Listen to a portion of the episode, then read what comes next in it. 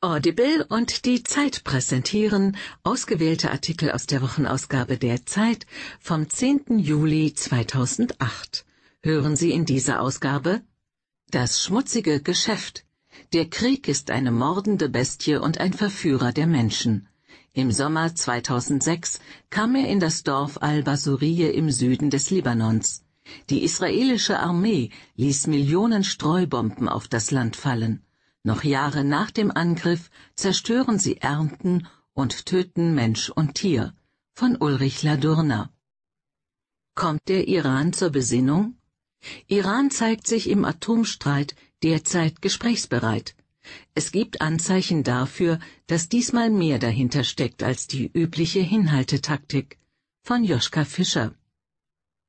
Der Sandelf, Folge 5 Cyril, Anthea, Robert und Jane hatten gehofft, in der kleinen Stadt Rochester groß einkaufen zu können. Schließlich hat der Sandelf ihnen einen ganzen Haufen Gold beschert. Leider müssen sie feststellen, dass Kinder, die die Taschen voller Geld haben, den meisten Kaufleuten verdächtig vorkommen. Ehe sie sich versehen, landen sie auf der Polizeiwache. Von Edith Nesbitt. Der sechste Tibeter. Unser Kolumnist nimmt sich ein Beispiel an Johannes Hesters und will mit seltsamen Verrenkungen sein Leben verlängern. Von Harald Martenstein. Ich habe einen Traum. Pharrell Williams.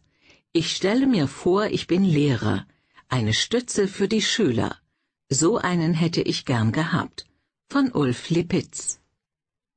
Zurück zur Atomkraft. Kernenergie, weil's vernünftig ist. Deutschland muss wieder in Forschung und Technik investieren. Von Andreas Sendker.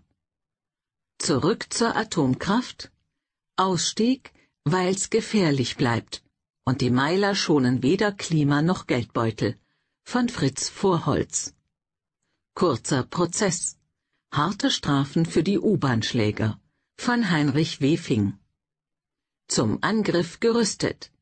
Israel bereitet sich auf einen Militärschlag gegen die iranischen Atomanlagen vor. Von Matthias Nass. Die Lidl-Probe. Schon oft hat der Skandaldiscounter gelobt, sich zu bessern und manchmal sogar Wort gehalten.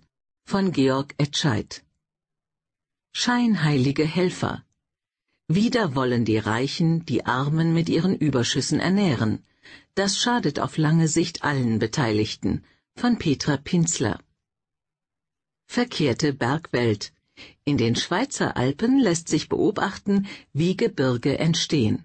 Die UNESCO hat die Glarner Hauptüberschiebung ins Weltnaturerbe aufgenommen. Von Kai Michel. Stimmt's? Tennisplatz im Bauch. Thea Philipp Schöllermann aus Grenzach-Wielen fragt, stimmt es, dass die Oberfläche des Darms größer ist als ein Tennisplatz? Christoph Drosser antwortet. Frau Schuh, Herr Wu und ihr See. Wu Liong ist einer der bekanntesten Umweltschützer Chinas. Er wollte die Natur vor seinem Haus retten und wurde verhaftet. Seine Frau führt den Kampf weiter. Von Georg Blume und Jörg Burger. Wörterbericht Wahnsinn von Rainer Burkhardt. Wie das duftet. Pink, Purpurn und Rotweinrot rankt es über Mauern und Pergolen. Wer Rosen liebt und alles Englische, sollte das Landhaus Ettenbühl im Markgräflerland besuchen. Von Else Marie Maletzke. Betrieb im Kindergarten. Fachkräfte sind kostbar.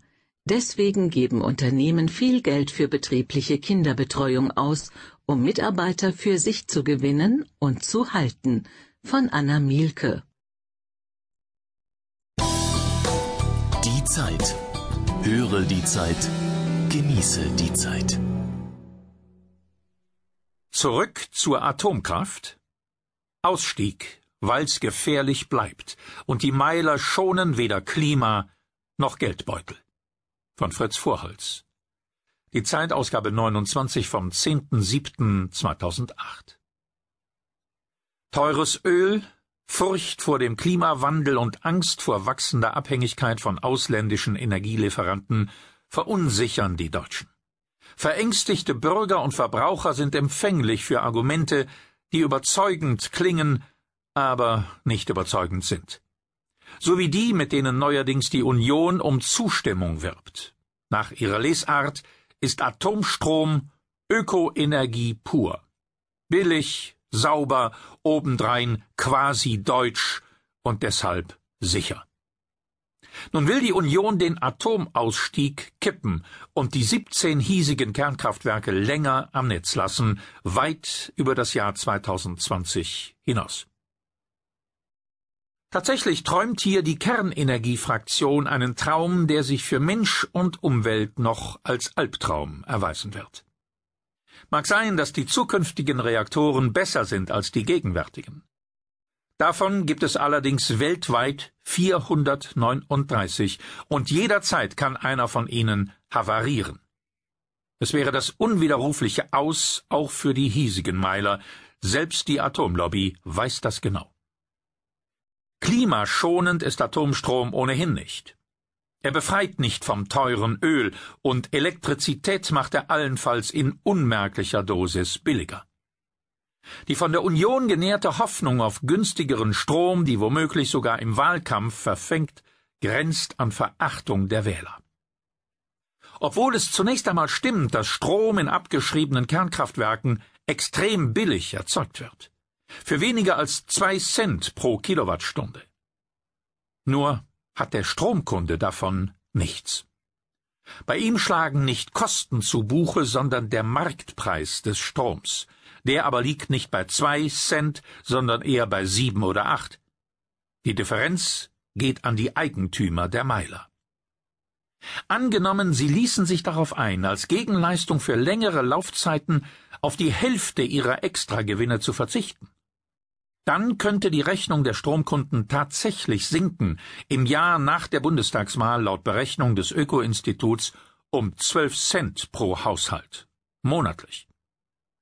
Danach wüchse der Vorteil auf knapp 90 Cent an, aber auch das ist fast nichts verglichen mit den gut 60 Euro, die ein Drei-Personen-Haushalt heute für Strom zahlt.